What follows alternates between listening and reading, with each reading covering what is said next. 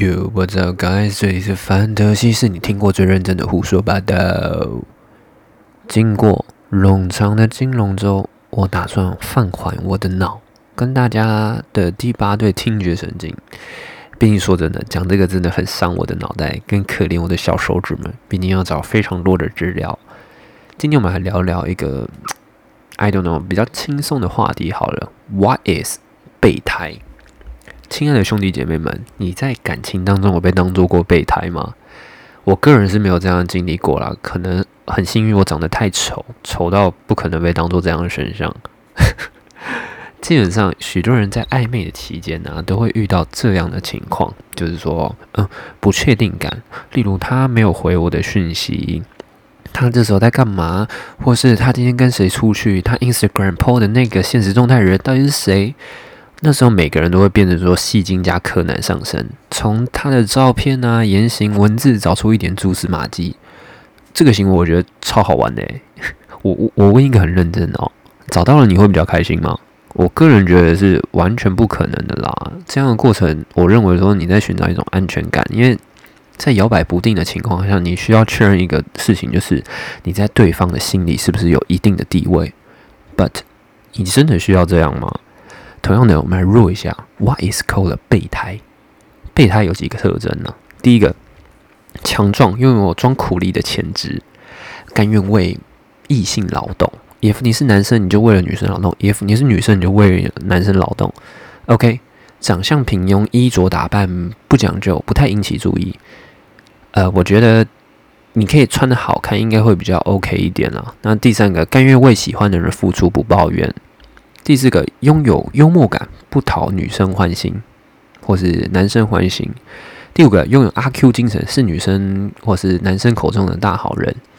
OK OK OK，你讲了那么多，听起来就是工具人啊，并没有一个致命的吸引特点，能够让人家就觉得哦一发入魂的感觉。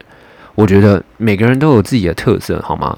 常常就说哦，酒店结束之后就是啊，你的生涯结束以后，你就是给工程师回收。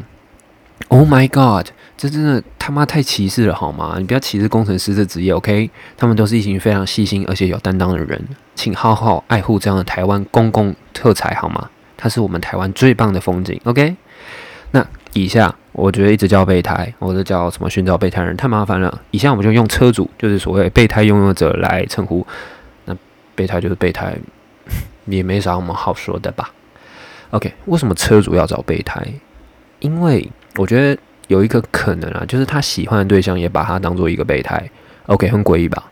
我来解释为什么会这样的一个行为。OK，像我开宗明义说，寻找安全感都是人在做的事啊，因为其实人就是一个群体生物，好吗？我们就是聚在一起就觉得，哦，好安全，有人会保护我。OK，Maybe，Maybe 这是男生或者女生能够给他观感上的刺激，却无法给他物质上的满足。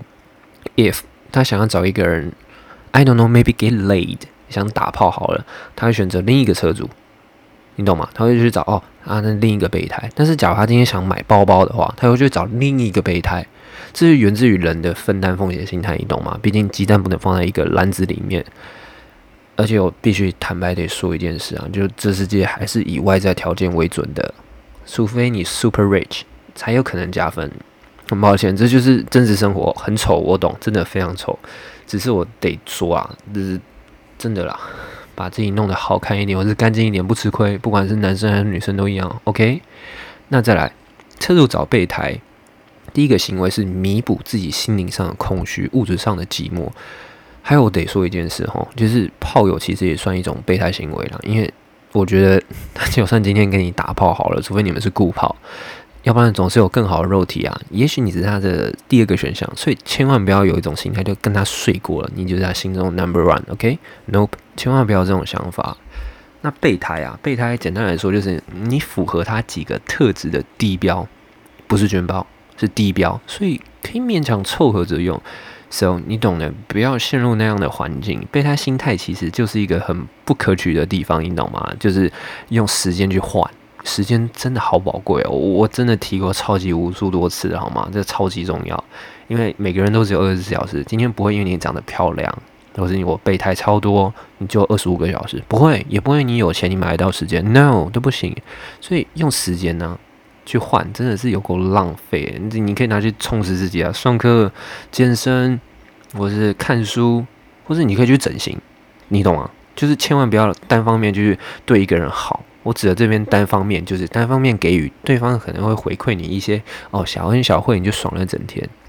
对他来说，也许只是他怜悯心作祟，你懂的。不要那种被人质绑架的心态，你爱上那个绑匪，真的不要，千万不要。你值得更好的生活，千万不要这样做。OK？那再讲一个好了，为什么我会陷入备胎心态？好了，我我有综合几个啦，它四个点，大家可以听一下。第一个就是你投资太多时间，让你不想放弃，这叫做沉没成本。Like，你今天看了一部超难看的电影，你会选择离开，坐着继续看。对，你会觉得我花钱了，所以我就要看完，太棒了。你陷入了沉没成本，因为你觉得你花钱很重要。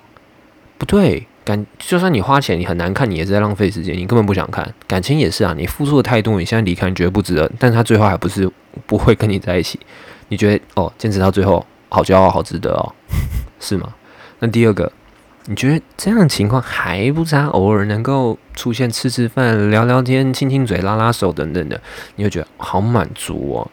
你有没有想过，那个车主可能已经跟人家打了好几发全垒打，甚至见过父母论及婚婚婚嫁的事情，你却还在享受这样小确幸？Oh my god，清醒一点好吗？第三个，害怕失去这样的一个人。